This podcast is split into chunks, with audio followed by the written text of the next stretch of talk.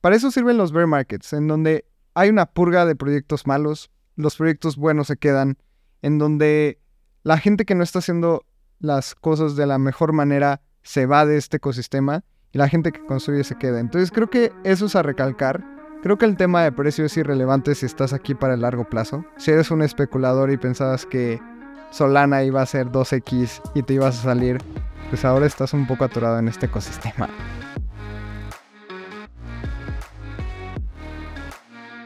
Hola de nuevo y te damos la bienvenida a otro Navegando el Espacio Cripto, donde recopilamos las noticias más importantes del ecosistema Web3 para que tú no tengas que hacerlo. Aquí te informamos las noticias sobre cripto, NFTs, DAOs, los precios, DeFi, la SEC contra Binance, la SEC contra Coinbase y muchas cosas más. Lalo, ¿cómo estás? Abraham, bien, bien, con unos temas bien importantes el día de hoy porque justamente vamos a hablar sobre la SEC contra todas las personas. Vamos a hablar sobre Arbitrum porque se detuvo más de una hora. Y vamos a hablar también sobre el hack de Atomic Wallet porque la semana pasada estuvo duro ese hack. Justamente yo iba a salir de mi ciudad y me tuve que regresar para ver si mis criptos en Atomic Wallet seguían ahí. Entonces, hay varios temas de los cuales tenemos que cubrir el día de hoy y sin embargo creo que el tema de, la SEC contra Binance y Coinbase nos ha dado duro a toda la gente que estamos en el espacio cripto. Sin duda alguna y híjole, este es otro tema que me da un poco de flojera, pero es súper importante porque le ponemos muchísima atención a los reguladores americanos, ¿sabes? Y sí, eso es algo importante para la industria, pero siento que en unos años va a ser como, ah, ¿se acuerdan cuando pasó eso? Y ya todos ahora estamos constituidos en Europa, en Asia, en, América Latina. O sea, vamos a ver qué, qué pasó. Y antes de entrar, recuerda, estamos poniendo en estos episodios una encuesta, porque Espacio Cripto va a sacar una suscripción para poder continuar eh, produciendo contenido, para poder crear todo el contenido gratis que hacemos hoy y varias cosas más. Va a haber reportes especializados sobre cripto en Latinoamérica, va a haber piezas de opinión, va a haber guías de airdrops, va a haber muchas cosas. Entonces, queremos saber tu opinión en, los show notes de este episodio. Ahí ayúdanos a responder esa encuesta, nos va a ayudar muchísimo. Y únete a la comunidad en Telegram de Espacio Cripto, la puedes encontrar en nuestros links en Twitter, arroba Espacio Cripto, y ahí sumarte. Y también si estás escuchándonos en Apple Podcast, ponos un comentario, nos ayuda un montón. Y en Spotify, reiteanos. Siempre eso es súper, súper, súper, súper útil. Así que, pues bueno, vamos a entrar de lleno de una vez. Y la forma de entrar de lleno es analizando los precios. Como siempre decimos, nada de eso son consejos de inversión, solo es para saber dónde estamos parados. Lalo, ¿qué nos pasó esta semana? Esta semana fue una de las más duras para las altcoins, al menos en los últimos dos años. Y es que adelantando un poco la noticia, la SEC le pidió a Binance y a Coinbase, o al menos hizo un anuncio de que tenían listados securities, y esto no lo puede hacer algo que no está regulado, por lo cual otras instituciones en Estados Unidos tomaron la iniciativa de deslistar estas criptos. Por ejemplo, Robinhood deslistó o anunció que iba a deslistar Cardano, Solana, y otras criptos que son importantes dentro del ecosistema. Entonces podemos ver, como ven en la imagen, Cardano en los últimos 7 días menos 27.6%. Solana 27.9%. Matic de Polygon 27.9 abajo. Polkadot menos 15. Estuvo muy, muy duro. Yo creo que esta semana ha sido de las más rojas que he visto en los últimos meses. Y con mucha razón, porque ahora, al parecer, la SEC con esto da un anuncio y da pie a que todas las instituciones en Estados Unidos tengan que deslistar esto, porque si no, vamos a tener, eh, pues van a tener ahí securities listados y, se tienen que registrar y obtener varias licencias muy Exacto. de flojera. Entonces, a ver, vamos a, recordar qué es un security. Un security es un activo financiero que pasa por una prueba que se llama el Howey Test. El Howey Test tiene cuatro dimensiones. es, tiene que ser una inversión de dinero con una expectativa de rendimientos, de profits, de vengados de, la, de los esfuerzos de otras personas. Em, y hay un cuarto que no me acuerdo ahorita, no soy abogado.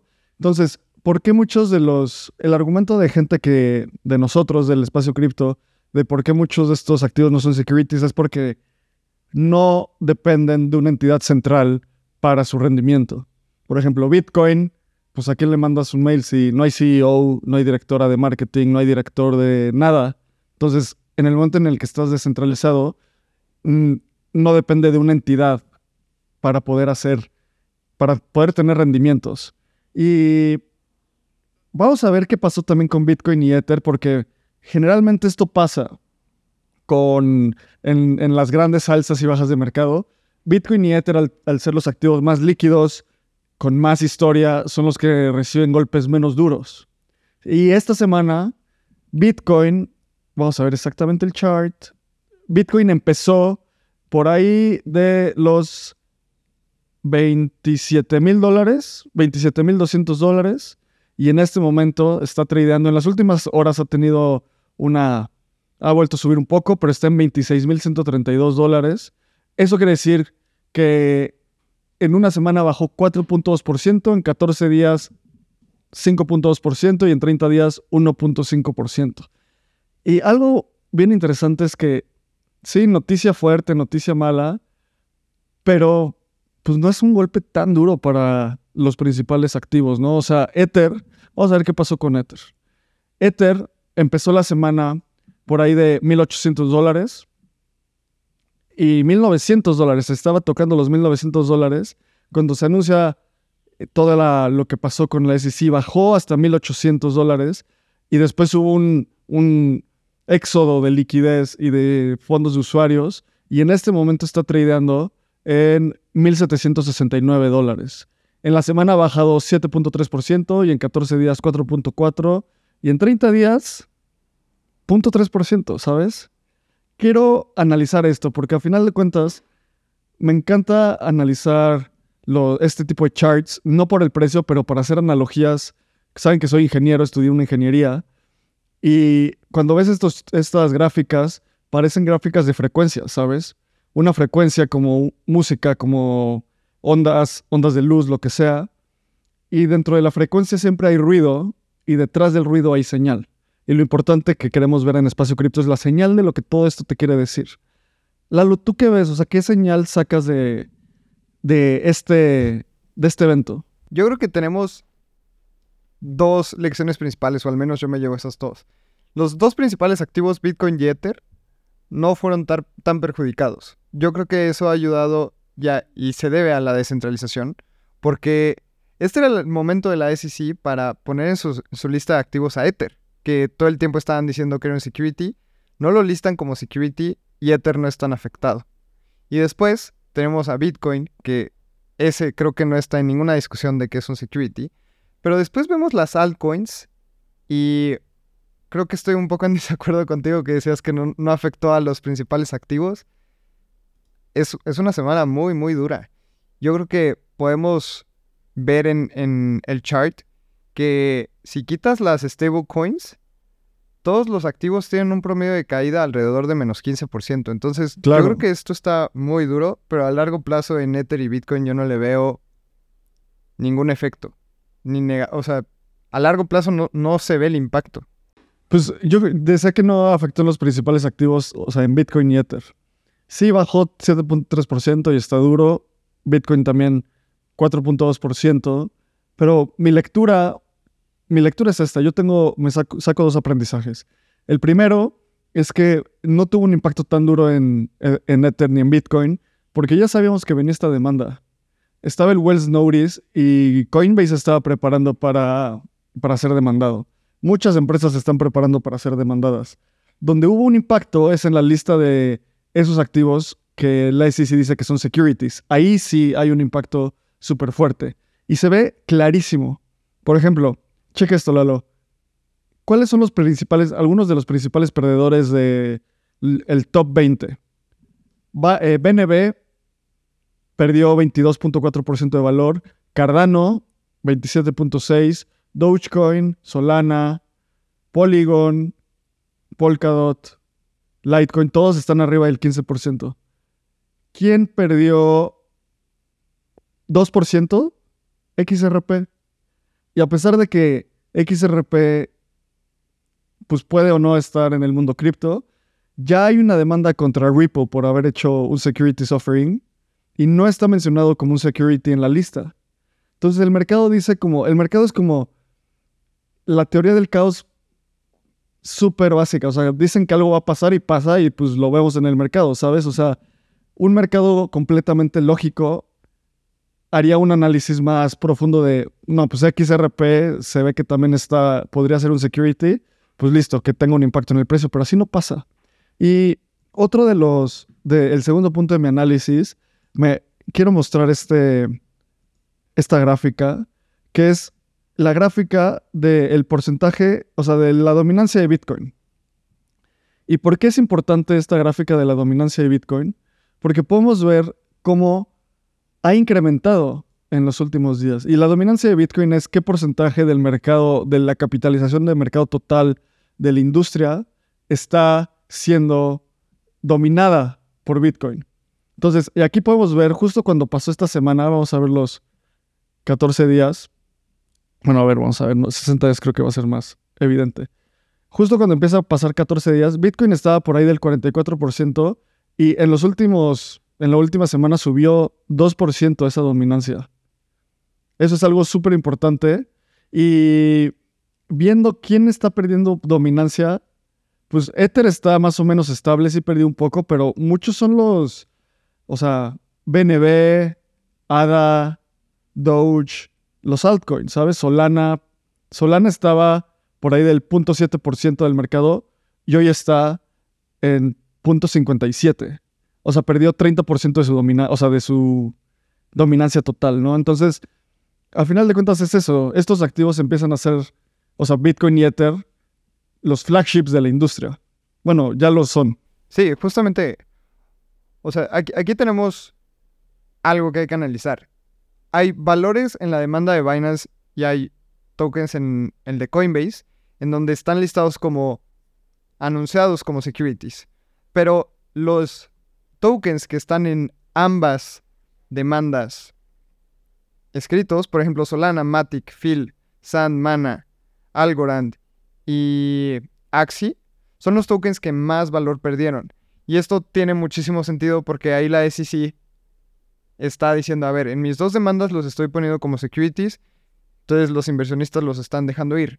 Por eso también vemos una, una baja en la dominancia de estos tokens justamente, pero lo que yo no entiendo, igual y podemos pasar, es que cómo es que la SEC hace dos demandas a Binance y a Coinbase y no están de acuerdo o no están los mismos tokens en ambas demandas. ¿Cómo Atom es un security en la demanda de Binance, pero no en la de Coinbase?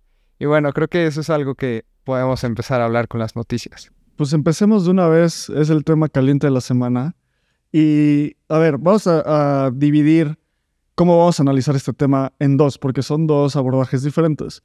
La SEC demandó a Binance US, o sea, la empresa que opera en los Estados Unidos, y también la SEC demandó a Coinbase, la empresa pública, el exchange más grande en Estados Unidos, que es una empresa pública, cotiza en Nasdaq.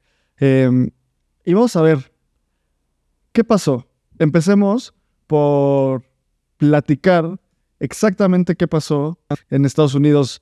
Pues, tiene problemas con reguladores, ya se sabía que la SEC a Binance, básicamente, la SEC presentó 13 cargos en contra de Binance, entre los cuales incluyen operar como un exchange de securities no registrado, mezclar fondos de usuarios con los de la compañía, el no pegarse a las regulaciones estadounidenses, entre otras cosas.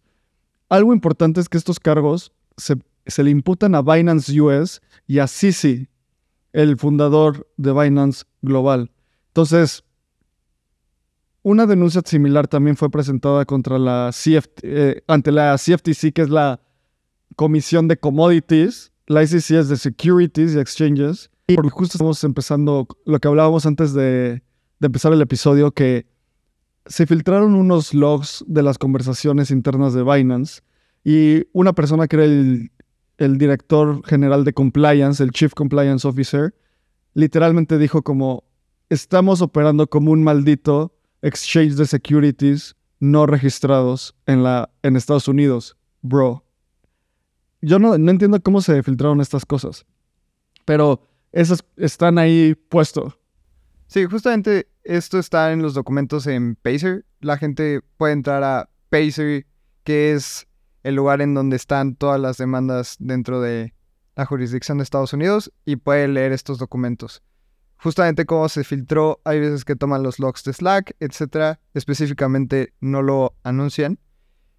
Pero a mí se me hace una red flag muy, muy grande de Binance. Porque dentro de estas conversaciones, eh, también hay un momento en el que le dice el compliance officer, que es la persona más en el rango más alto que tendría que apegarse a la, a la regulación en Estados Unidos y dice, no hay ninguna manera de que estemos limpios. There's no fucking way we're clean. Eso le dice el, el Chief Compliance Officer al head de BD.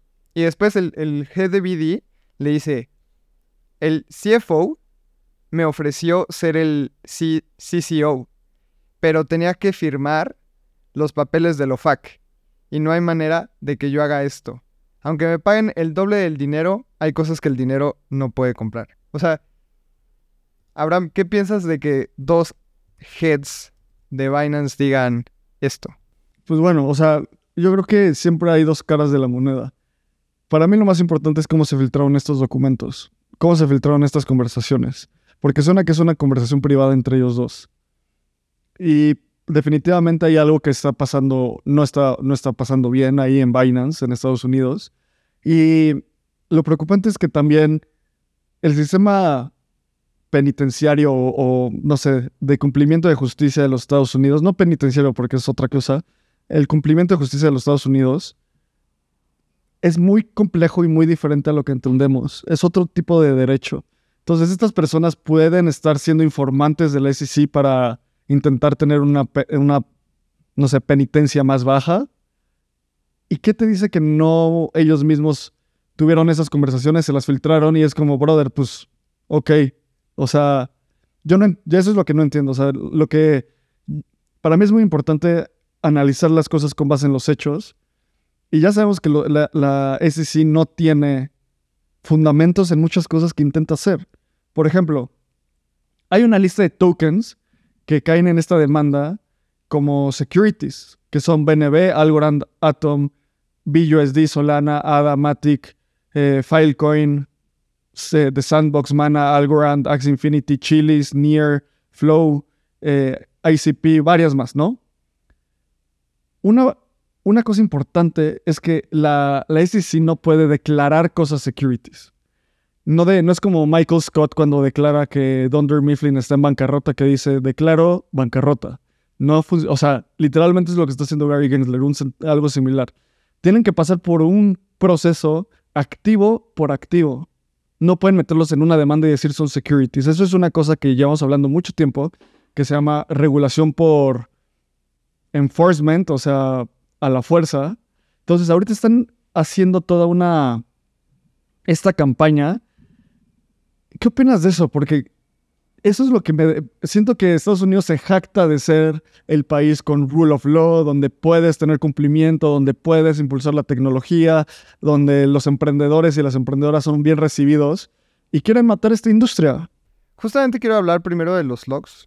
Eh, estos fueron conversaciones entre 2018 y 2020 y si una evidencia fuera falsa o no podría usarse en el juicio, no lo hubieran presentado en la demanda, yo creo, o eso es mi punto de vista. Sobre el tema de destrozar la industria estoy completamente de acuerdo. Y de hecho, justamente unos días después, el 8 de junio, Binance US anunció que no habrá rampas o la suspendieron en dólares. Entonces, si tú vives en Estados Unidos y quieres depositar dólares a Binance US, lo van a deslistar el o bueno, lo van a inhabilitar el 13 de junio, en dos días. Y esto, estoy completamente de acuerdo que estás matando una industria, estás matando innovación, y lo único que vas a hacer es que se vayan de otro país, porque la SEC tiene poder dentro de Estados Unidos.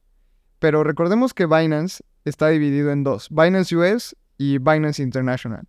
Binance International no está dentro de la demanda y Binance International puede operar para todos los distintos países sin que la SEC pueda poner mano. Así que estás matando justamente la innovación en Estados Unidos, estás haciendo que la gente nada más se vaya y justamente hay anuncios de que equipos de estos exchanges pues van a migrar de Estados Unidos y se van a ir a otros lados para seguir operando. No es que esto vaya a matar la industria cripto, sino nada más va a matar la industria cripto dentro de Estados Unidos.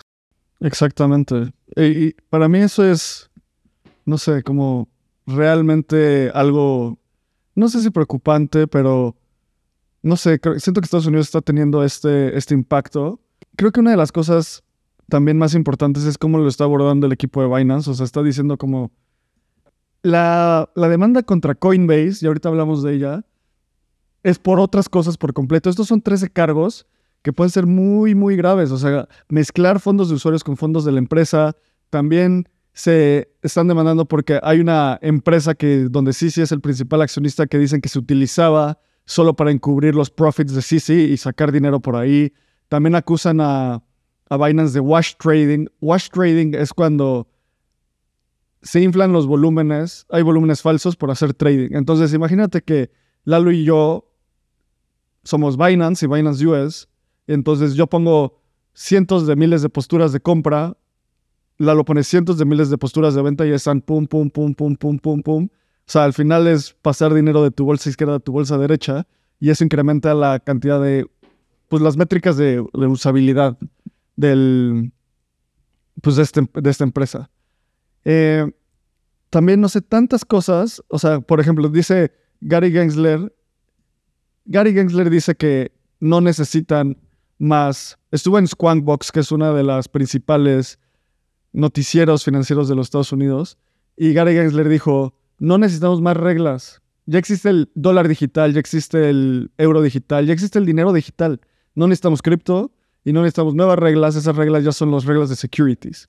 Y ahí quiero, o sea, algo que me parece súper interesante es que mientras dice Gary Gensler, que es el director de la SEC, el director de la CFTC, que es la Comisión de Commodities, dice todo lo contrario. Dice, Bitcoin y Ether son commodities. O sea, no pueden ellos tener regulación sobre algo que es nuestro. O sea, esto ya parece como una politización entre la CFTC y la SEC de a ver quién tiene más poder. Y algo, el, el hecho que quiero que comentes, la me encanta, es que Gary Gensler le dijo a, a que él podría ser su asesor. En 2019, Gensler le, ofreció a Binance el ser asesor antes de que lo nombraran en el ICC. O sea, ¿qué está pasando? O sea, también ha tenido pláticas donde en el MIT donde él enseñaba que decía como es claramente cosas como Algorand, o sea, what, qué random Algorand, decía, "No, Algorand no es un security." Y ahora todo esto cambió. ¿Qué pasó ahí? Ese es el tema. Ese es el tema. Justamente iba a mencionar lo que Gary Gensler se acercó con Binance para hacer advisory de regulación en 2019. Uno, yo veo ahí un conflicto de interés al día de hoy. Binance probablemente lo rechazó, o al menos nunca lo vimos siendo advisory de Binance.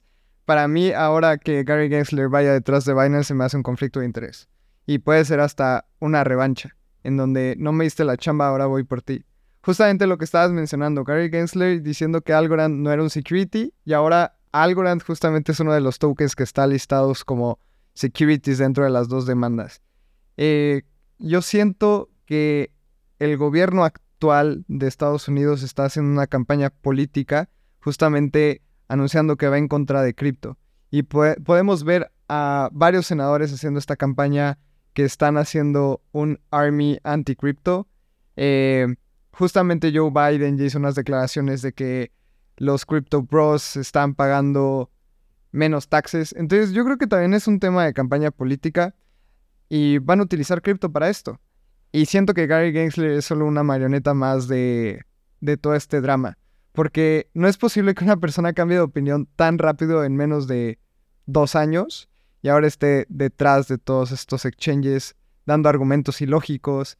Ahora cuando estuvo enfrente del Senado y le preguntaron si Ethereum era o no un security, no dijo nada y dijo las reglas están claras.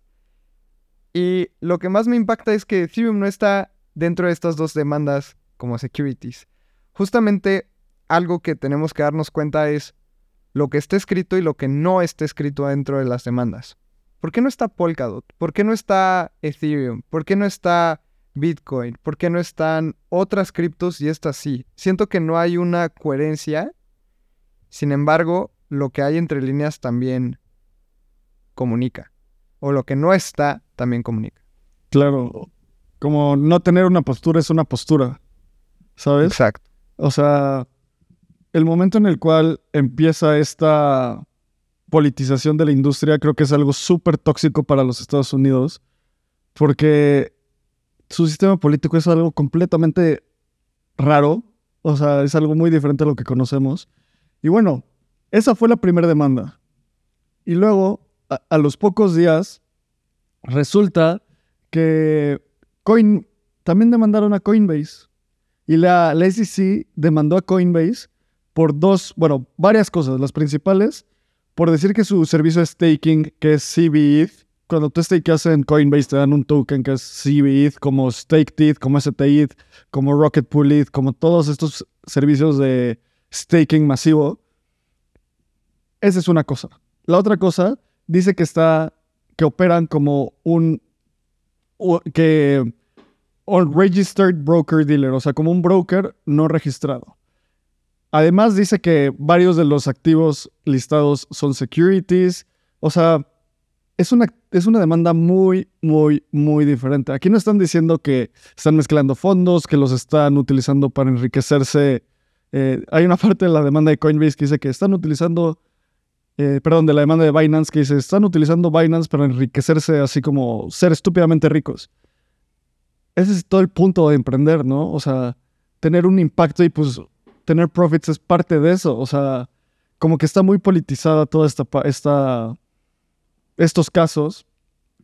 Y algo que me, encanta, o sea, que me, da mucha, eh, no sé, emoción de cosas como la SEC demanda Coinbase es que ellos van a fight back. Si confío en alguien para defender esta industria en este momento, no confío en nadie al 100%, pero Coinbase puede ser nuestra mejor opción para, para pues, combatir esto que está pasando, ¿sabes?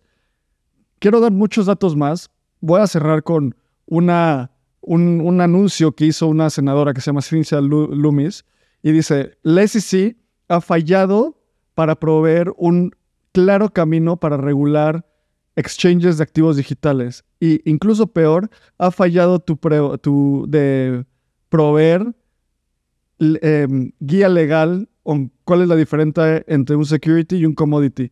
Entonces, esta, senadora justo están metiendo sus manos ahí diciendo como Leslie si se está pasando de lanza, no puede ser esto. Lalo, ¿cómo ves todo esto?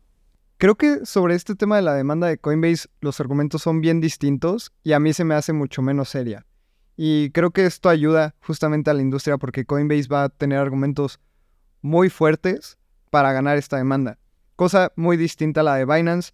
Coinbase ya está listado en bolsa, entonces justamente la SEC le dio permiso a Coinbase de listarse en bolsa siendo un broker no regulado o no registrado.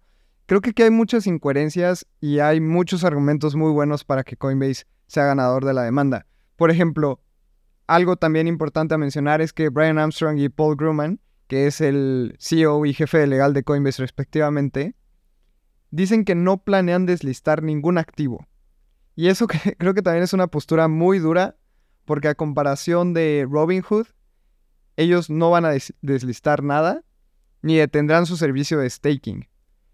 Creo que son posturas muy fuertes en donde Coinbase está listo para pelear y yo creo que deslistando, no sé, Axie Infinity o dejarlo listado, deslistarlo, no gana nada, pero es una postura de decir voy a defender lo que ya habíamos hablado.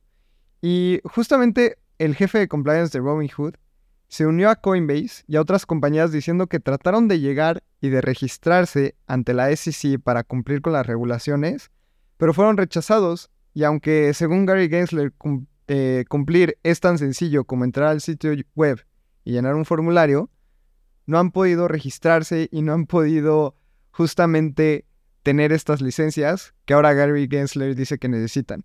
Yo creo que hay muchas incoherencias y quiero recalcar un dato que puede ser muy vano, pero creo que en estos momentos en donde hay mucho miedo, los inversionistas experimentados son cuando se llenan de oportunidades. Y por ejemplo, ARK Investments, que está liderado por Katie Wood, invirtió 21 millones de dólares en Coin, o sea, justamente en la acción de Coinbase, el día que, hizo que se hizo pública esta demanda.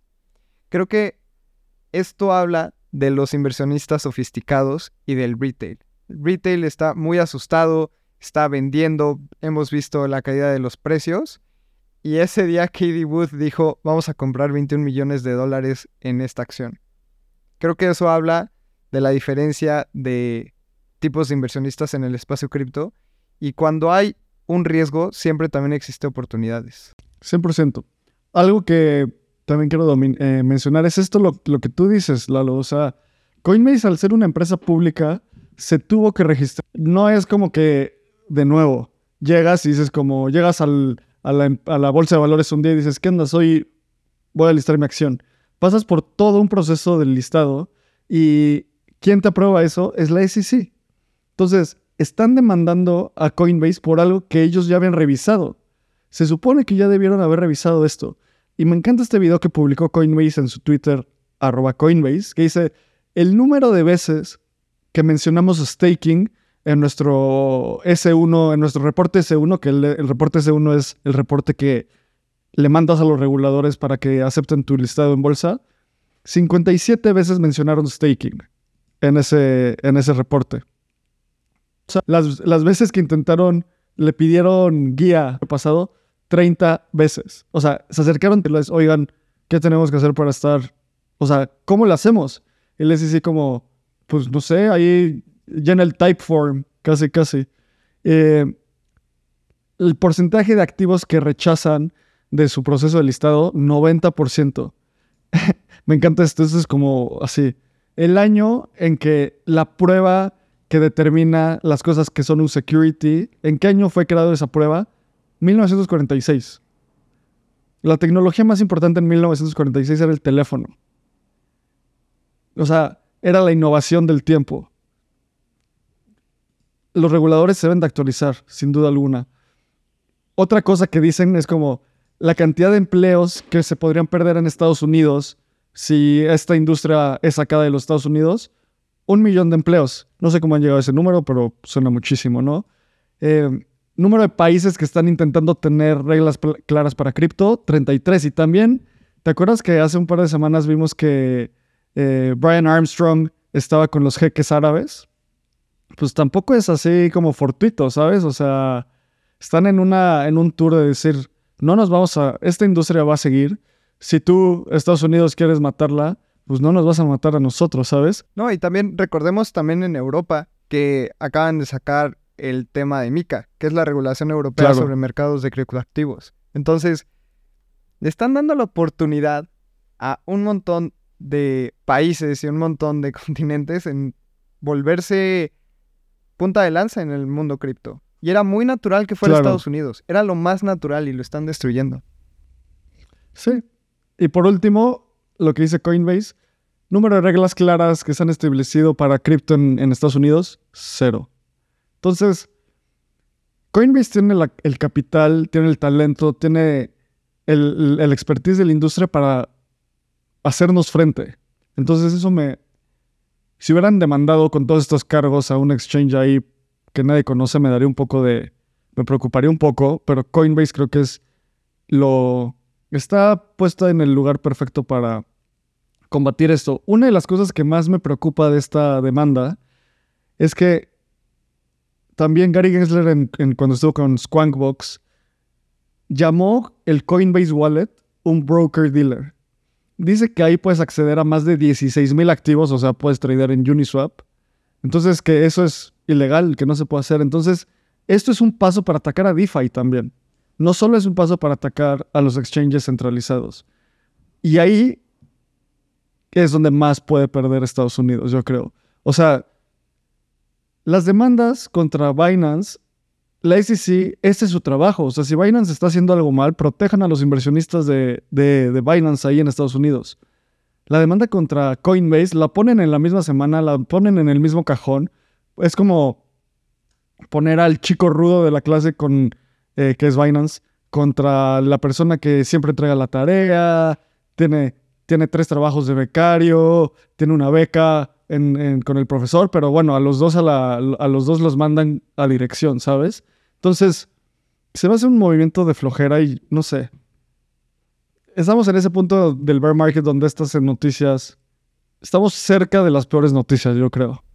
Yo creo que también es importante mencionar que estas demandas toman muchísimo tiempo y que esto va a tomar al menos entre 8 y 18 meses de acuerdo a los expertos reguladores en Estados Unidos. Entonces, es algo que vamos a seguir cubriendo. Esta bomba cayó esta semana y también recordemos que los humanos estamos programados para pensar en el corto plazo, pero no para el largo plazo. Y si podemos hackear eso y pensar más a largo plazo, yo creo que esto es solo un tropiezo más dentro del ecosistema cripto. Y como decía Brian Armstrong en una entrevista, dice, el ecosistema cripto va a durar más que lo que puedan durar los presidentes, que puedan durar la gente que está sentada en la silla de la SEC. Entonces yo creo que esto es un momento importante para cripto, pero es como si nos preocupáramos porque hay desabasto de petróleo. O sea, en algún momento va a haber más. Yo siento que en este mundo cripto vamos a muy largo plazo y Gary Gensler en algún momento va a dejar la silla, en algún momento eh, estas posturas tan retrógradas van a dejar de serlo porque no es lógico. Y como dice Abraham, si estas reglas se inventaron en el 46, cuando el teléfono era lo, lo más cool de la tecnología y la innovación disruptiva, yo creo que esto va a pasar a la historia como, no sé, como cuando intentaron ponerle impuestos a las casas con ventanas. Va a ser tan absurdo como eso. Entonces creo que es pensar a largo plazo y ver qué ocurre con estas demandas, que en mi parecer la de Coinbase es un chiste, creo que la de Binance tiene más tema serio y recordemos que esto es únicamente en Estados Unidos, por lo que si tú tienes criptos en un exchange mexicano o tienes Binance International, etcétera, no corres ningún riesgo. Creo que vale la pena informarte y en dónde tengas tus criptos. Sin embargo, no es que la SEC pueda decir, uy, los activos de Abraham ya los vamos a confiscar porque están en Bitso, por ejemplo. O sea, esto hay que separarlo muchísimo. Estados Unidos es punta de lanza dentro de innovación y dentro de regulación, pero no corres ningún riesgo si no tienes activos en estos exchanges. Exacto. Fuera de estos exchanges, ¿no? Exacto, fuera de estos exchanges. pues bueno, a ver, creo que es eso. Vamos a tener que seguir hablando de esto años, Lalo. O sea, fue como cuando hablábamos cada semana de Sam Bankman Fried, ¿sabes? Exacto. Así son las noticias. Ahora, la siguiente semana va a haber algo el SEC, Gary Gensler, más politizados, bla, bla, bla, bla, bla. Vamos a, pues, noticias de cosas que están pasando y se están construyendo en el, en el espacio cripto. Bueno, estaría cool empezar a hacer algo tú y yo de cuál es tu noticia favorita de la semana. Y esta es mi noticia favorita de la semana.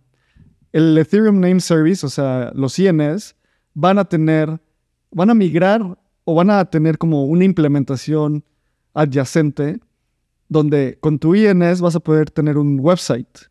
Entonces, espacio cripto, que tenemos espaciocrypto.id, vamos a poder tener espaciocrypto.box y va a ser un, un subdominio y esto va a empezar en septiembre. Para mí esto es un notición, o sea, esto es como gigante. Pero pues la SEC demandó, entonces a quién le importa, ¿sabes? es el excelente caso de uso para cosas web 3. Por ejemplo, tú tienes un INS y tienes tu dominio .box, después puedes traspasar eso a tus futuras generaciones y vas a tener un dominio para tu familia, vas a poder tener un dominio para tu empresa, etc. Yo creo que estos casos de uso tan web 3 que combinan también con la web 2 son los que ayudarán a tener gente dentro de, del ecosistema.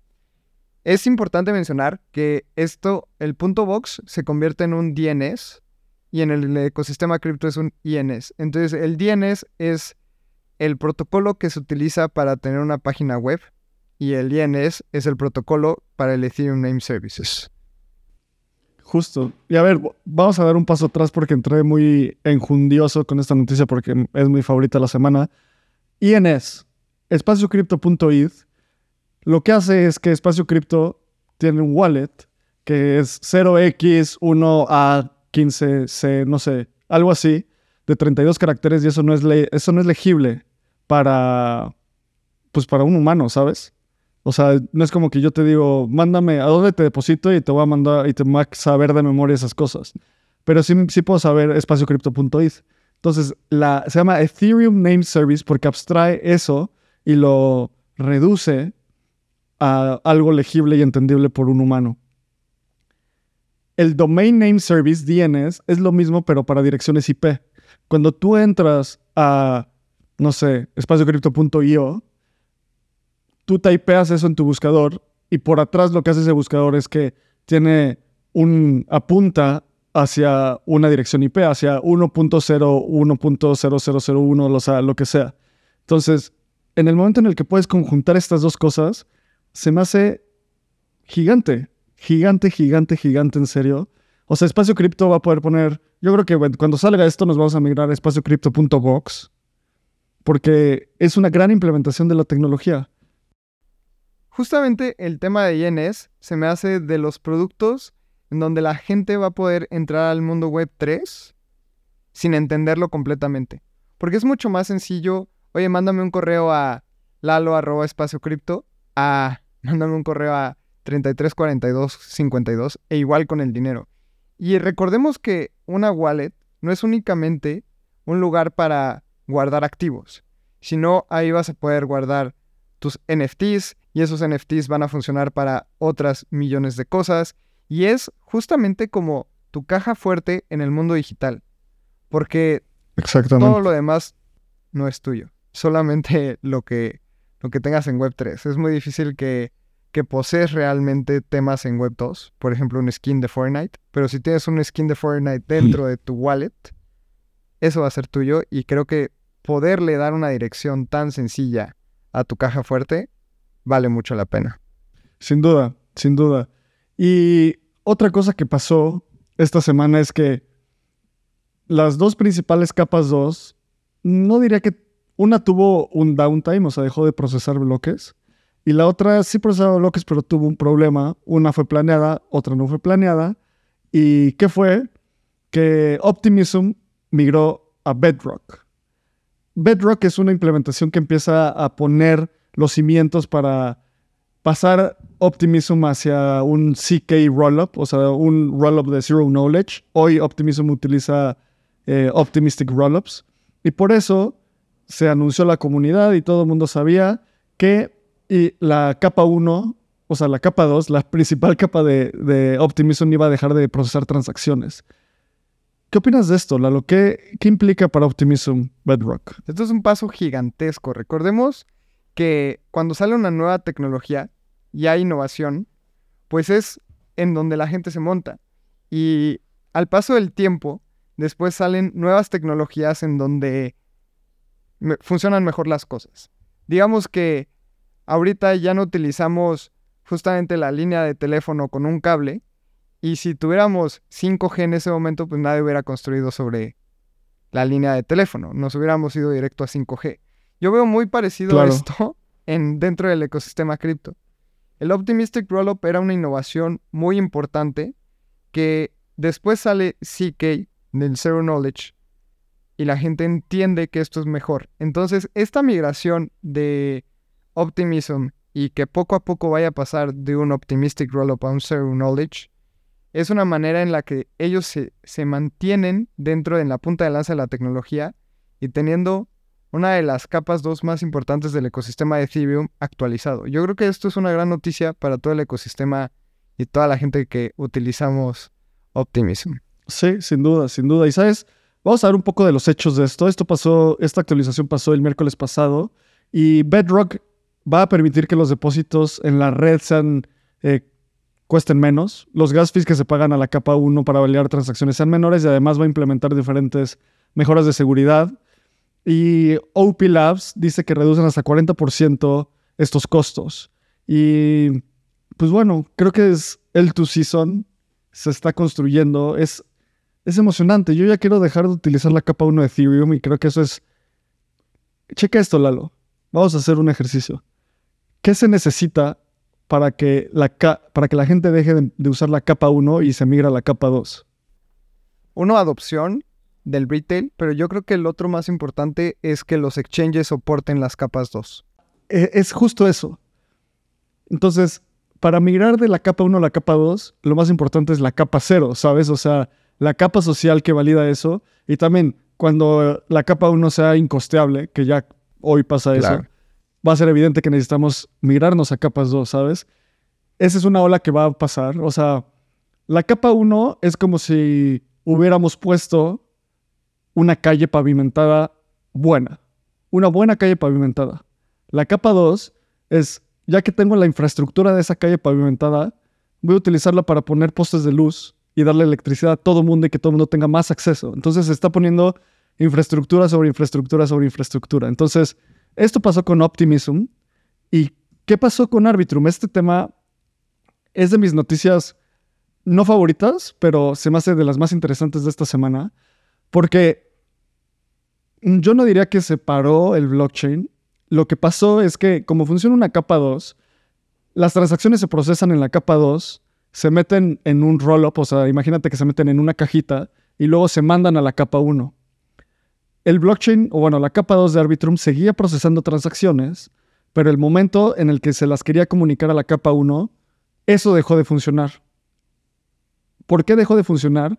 Porque ese contrato inteligente le paga gas a la capa 1 y se quedó sin ETH se quedó sin el activo para pagar el gas. O sea, ¿y por qué pasó esto? Pasó por un bug.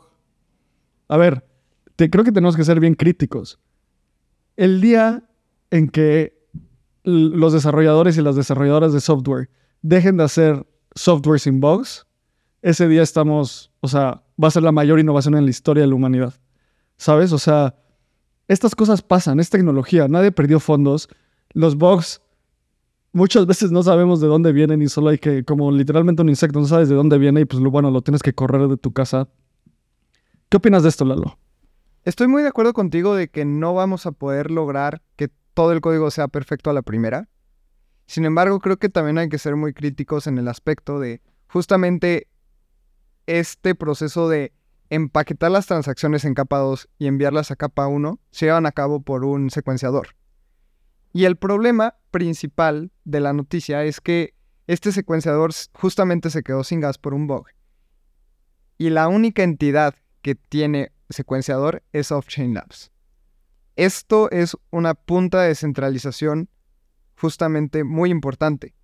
Offchain Labs, al ser los únicos que tienen el secuenciador, están obligando a, a Arbitrum a no ser lo suficientemente descentralizado. Ya han hablado de que en un futuro se va a descentralizar los secuenciadores. Sin embargo, pues todo va por pasos. Entonces, primero lanzan la, la capa 2 y después van mejorando las cosas. Esto está en el roadmap y es súper importante mencionar que no únicamente nos vamos a quedar con un secuenciador. Sin embargo, al día de hoy es un secuenciador y creo que este tema va a ayudar mucho a que esto acelere en las cosas y que descentralicen los secuenciadores dentro de las capas 2. No solo de Arbitrum, sino yo creo que sería importante que todas las demás aprendan sobre este suceso y que se apuren a hacer más descentralizada la red.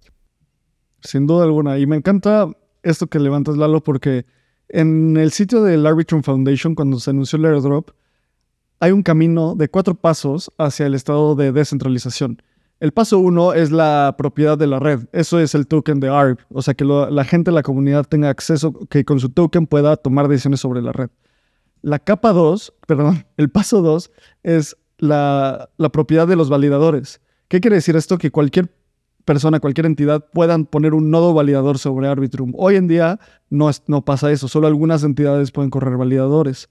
El tercer paso es el secuenciador, que justo el secuenciador lo que hace es que secuencia literalmente, es como cuando tú mandas esa cajita de transacciones al blockchain de Ethereum, a la capa 1, cómo estén organizadas las transacciones en esa cajita tienen un impacto, porque una se procesa antes que otra. Entonces, secuencia las transacciones y las manda a la capa 1. Ese secuenciador eventualmente va a tener que ser descentralizado. Hoy es de Off-Chain Labs, la empresa detrás, que inició Arbitrum. Y el paso 4 es la, el paso de, central, de descentralizar la, la capa de, de, data availability, de disposición de datos. Y bueno, yo siempre en Espacio Cripto hablamos de la tesis que tenemos de la resortera de la descentralización. Y estoy muy feliz de que escribimos ese ensayo antes de que esto saliera, antes del, del airdrop de Arbitrum. ¿Por qué? Porque esto es la resortera de descentralización. O sea, Arbitrum al mismo tiempo está construyendo un producto y está construyendo su, su resortera para llegar al punto de descentralización. Y, por ejemplo, lo que pasó con Optimism es construir el cohete, es construir el producto, es construir lo que la gente se va a subir a. Lo que le pasó a Arbitrum fue una falla en la resortera, en la construcción de la resortera, esa cosa que va a impulsar a Arbitrum hacia el siguiente nivel de descentralización. Entonces, por eso no, o sea, no es una buena noticia, se resolvió bien, pero se hace interesantísimo porque cuando yo la leí, por primera vez dije como, a ver, ¿cómo? O sea, ¿cómo que alguien le tiene que mandar ETH a un secuenciador para que jale? Eso es lo peor, o sea, suena como así, así lo haría el SAT, ¿sabes? O sea, una persona, su trabajo sería mandarle ETH a eso, ¿sabes? Pero cuando vi todo este caso dije, ah, va, listo, es un bug, entiendo. Y pues muy emocionante. Eh, Pasemos a otra noticia que es una de las noticias que se me hacen más interesantes y es que Uniswap empezó la gobernanza de Uniswap, hubo una votación para ver si prendían el fee switch. ¿Qué es el fee switch o sea, el switch de comisiones? Cuando tú usas Uniswap, este exchange descentralizado, pagas una comisión de entre 0.1% y 1%, dependiendo del libro, la liquidez, muchas, varias cosas. Esto se va a la tesorería de Uniswap no se va a los, a los holders, a la gente que tiene el token de Uni. En, en algún momento, yo creo, no, estos son consejos de inversión, yo creo que van a aprender ese fee switch. Y cuando pase eso, va a haber, o sea, ultra mega bullish en Uniswap. Hubo una votación alrededor de este tema y 45% de los votantes dijeron que no al fee switch y 42% dijeron a favor del fee switch. ¿Qué opinas de esto, Lalo? Esto es un tema que hay que analizar bien a fondo, porque cómo pasó esta votación yo creo que no fue de la manera correcta. Recordemos que esto fue en Snapshot, entonces la gente que tiene tokens de Uni puede votar por su opción favorita. Es como una encuesta cualquiera en donde ellos publicaron cuatro opciones y que iban a repartir el fee switch, bueno, las fees de una manera distinta. Entonces pusieron, ¿por qué votan? Por no prender el fee switch para que no se distribuyan las ganancias o votan para que se distribuyan en un quinto, un dieciséisavo o en un décimo. Entonces tú estás poniendo tres votos distintos en donde se diluyen las respuestas. Sin embargo, más del 50% votó de que sí se prendiera este switch. Creo que esta votación no se hizo de la manera más correcta, de la manera correcta yo creo, y además, algo a recalcar también es que mucha gente votó por el no, por el no, con unas wallets que habían sido creadas hace muy poco y por unas wallets que no habían tenido transacciones. A mí me huele a que esto fue completamente manipulado y cada quien saca sus conclusiones, pero a mí me preocupa que prendan este fee switch en este momento. ¿Por qué? Porque si un token, al poseerlo, tú repartes utilidades, tienes muchas más posibilidades de que la SEC lo mencione como un security. Y para mí esto sí sería un security. Creo que ese momento de prender el switch no ha llegado. Creo que en un futuro en donde los reguladores entiendan más sobre esta tecnología, o al menos que Uniswap tome el lado de registrarse como un security, debería prenderse. Pero en este momento, prender ese fee switch es ponerte en la lupa de la SEC para que te tumbe por todos lados y vaya por DIF es fascinante esta industria porque muchas cosas pueden pasar. Imagínate que Uniswap Labs se diluye y hace ocho empresas, todas apoyando el protocolo de Uniswap y ya no se llaman Uniswap Labs, ¿no?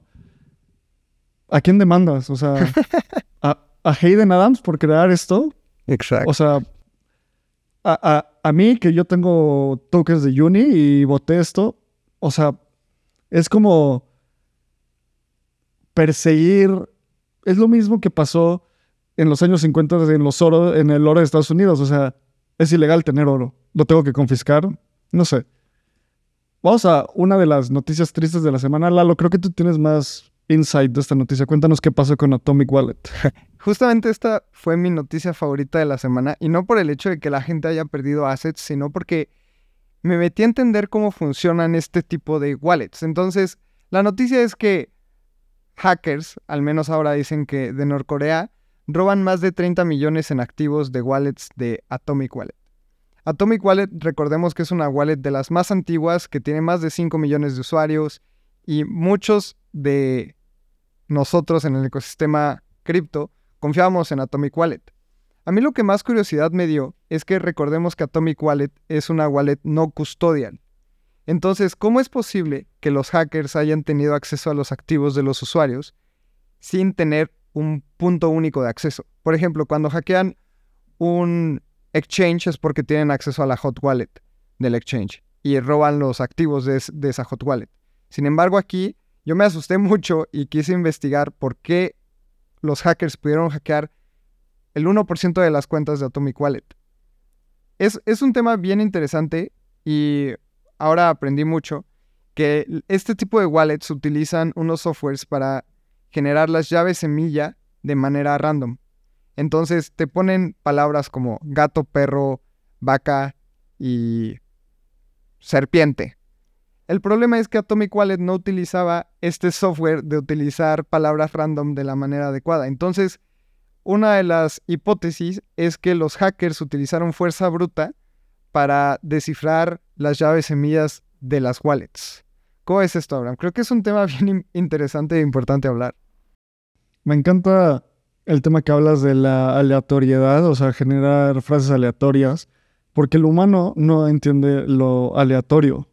Y hay, grandes libros al respecto. Por ejemplo, cuando tú pones Spotify en shuffle, o sea, que sea aleatorio, si tú, si tú, imagínate que tienes un playlist de cinco canciones, estás tomando la 1, 100% aleatorio sería que la 1 tiene 20% de probabilidades de salir después también, o sea, de repetirse.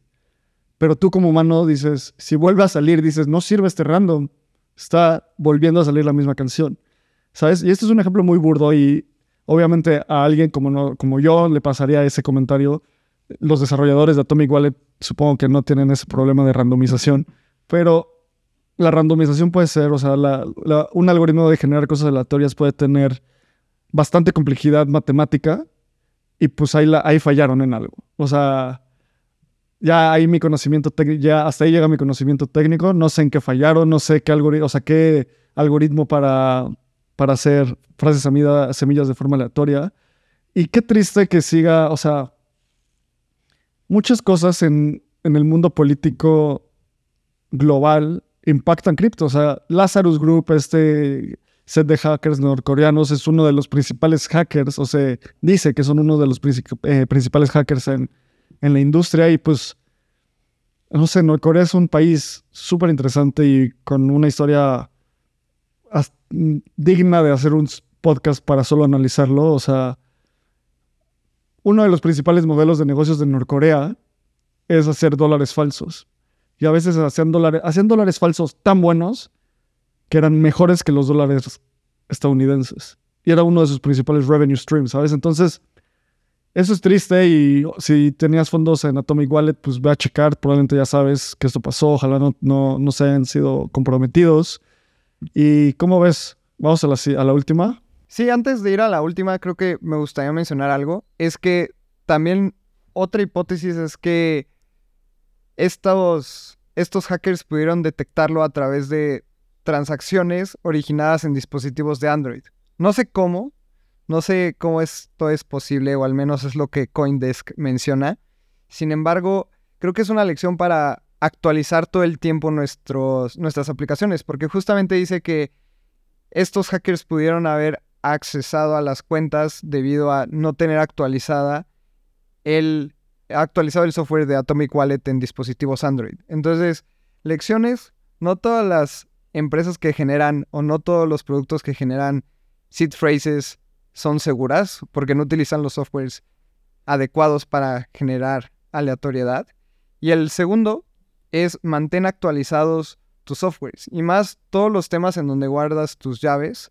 Y creo que la tercera es que no tengas todos tus fondos en un tipo de wallet. Un lugar, claro. Exacto. Bueno, y creo que voy a tirar una cuarta, que es no tengas fondos en aplicaciones del celular que no te cueste perder. Creo que eso también es importante.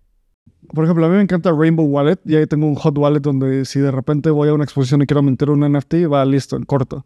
Pero ahí no tengo, ahí tengo, pues es para jugar, ¿sabes? O es poquito dinero.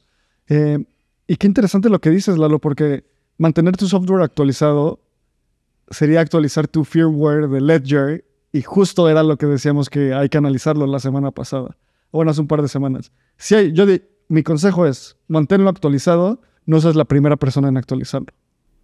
Uf, creo que... A menos de que es un punto súper crítico, así de, oiga, nos están hackeando, actualízalo en este momento, ¿sabes? O sea, son muchos caveats, pero bueno, vamos a las últimas dos noticias que un poco de NFTs, gaming, y uno de los cofundadores de Twitch va a lanzar Fractal, que es una serie de herramientas para que los desarrolladores empiecen a construir NFT games, o sea, juegos utilizando NFTs.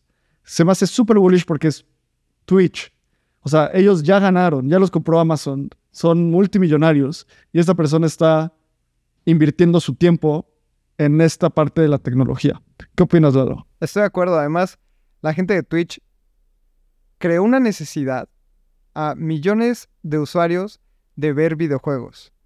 Eso antes no existía, o sea, que tú te pusieras a ver por horas, a ver a alguien jugar, no sé, Battlefield, eso no existía y ahora... Crearon una categoría justo. Exacto, o sea, creo que ahora pueden generar una categoría dentro de los NFTs y gaming que sabemos que hay una oportunidad, mas no hay un ganador de esta tecnología todavía. No, no recuerdo una empresa o tal vez Axie Infinity, pero sabemos todos los problemas con Axie. Muy bullish en Fractal, muy bullish en la gente de Twitch. 100%, a ver qué pasa, ¿sabes? Y pues hay muchas cosas que van a pasar alrededor de gaming. También es súper interesante ver, pues, dónde lo van a construir, si lo van a construir, pues, en Ethereum, supongo, que, dónde lo, qué van a estar haciendo. Y seguimos en la época de la infraestructura. Estamos cerca de la época de los productos, yo creo vamos a la última noticia. Esta es una de esas noticias que es como, wow, qué bonito, interesante. Eh, Louis Vuitton, esta marca de lujo, va a vender una serie de NFTs. Cada uno va a costar 41 mil dólares. Va a estar dirigido a top customers, o sea, usuarios, a, los, a sus principales clientes. Se va a llamar Treasure Trunks. Va a ser algo similar a un modelo de maletas de Louis Vuitton que parecen baúles, que son pues bastante famosas. Y lo que yo no entendí es que van a ser soulbound tokens. Entonces, NFTs de Louis Vuitton de 41 mil dólares, soulbound, o sea, la gente no los va a poder vender, literalmente, no los va a poder transferir. ¿Cómo ves esto, Lalo? Creo que es un mercado muy específico de nicho. Creo que también los NFTs tienen este caso de uso, en donde además Louis Vuitton va a seguir mandando NFTs a estos holders. No sé si yo compraría un Soulbound token de tanto dinero porque al final nunca te vas a poder deshacer de él. Te van a mandar además la maleta física, entonces vas a tener recompensas físicas y virtuales, pero como dices, Abraham, creo que es una de estas noticias en donde dices, qué cool que este tipo de empresas utilicen la tecnología NFT, pero tampoco creo que vaya a trascender muchísimo. Más bien están explorando todavía esta tecnología y cómo pueden generar engagement con sus usuarios, que eso siempre está cool y creo que hasta ahí. No, no hay mucho que decir hasta tampoco ver el impacto de este producto. Sí, sabes que yo no entiendo es por qué hacerlo soulbound. Le quitas muchísima utilidad al, quitarle, al no, al no poder tradearlo. O sea, le quitas toda esta parte de ya lo tengo y no lo vendo por mi decisión. Claro. Un, creo que un, un Soulbound token es muy bueno como esta semana. Les voy a contar, comunidad de Espacio Cripto, esta semana fui a un lugar o bastante más feío en la Ciudad de México que se llama Candelaria de los Patos a apostillar. Apostillar es que un notario de fe de que tu, mi carta de antecedentes no penales es real. Y cuando yo vi esto, dije como, o sea, esto en el blockchain en 50 años va a dejar de existir. Pero ese tipo de cosas sí son soulbound. No las puedes transferir. Esto es un objeto. Es como decirte como tu maleta de Louis Vuitton nunca la vas a poder tirar a la basura. ¿Qué tal si un día cancelan a Louis Vuitton como pasó con Valenciaga y tú no quieres tener nada de esta empresa? ¿Sabes? No sé. Pero bueno, una noticia está interesante. Y esa es la última noticia de esta semana. Lalo, a ver, creo que vale la pena cerrar. Dime, dime qué opinas, o sea, cómo te sientes después de esta semana. Oh, creo que no fue la semana más fácil para la gente en el ecosistema cripto. Creo que también tenemos que seguir pensando en largo plazo y es un momento de purga también. Creo que estos momentos en los bear markets pasan y siguen pasando. Yo recuerdo y siempre lo menciono cuando existía una criptomoneda que era pagarle a los dentistas que se llamaba Dentcoin. Para eso sirven los bear markets, en donde hay una purga de proyectos malos, los proyectos buenos se quedan, en donde la gente que no está haciendo las cosas de la mejor manera se va de este ecosistema y la gente que construye se queda. Entonces creo que eso es a recalcar. Creo que el tema de precio es irrelevante si estás aquí para el largo plazo. Si eres un especulador y pensabas que Solana iba a ser 2X y te ibas a salir, pues ahora estás un poco atorado en este ecosistema. Pero creo que a largo plazo no ha cambiado nada. La demanda de, de Coinbase se me hace un juego y creo que llega en buen momento porque Coinbase puede contraatacar. Creo que la demanda de la SEC contra Binance es algo a lo que tenemos que echar un ojo de vez en cuando. Semanas así hay, creo que son difíciles, pero a largo plazo creo que no impactan tanto. Abraham, ¿tú qué piensas? Me siento muy similar y también me siento emocionado por continuar construyendo. Creo que en el bear market lo más importante es construir y mantenerte, pues por eso hacemos esto, ¿sabes? Para informar, para mantener, mantener a la gente entendiendo qué está pasando. Y me encanta que cada semana en cripto aprendo algo nuevo. Esta semana aprendimos que cómo se generan las frases semillas de Atomic Wallet.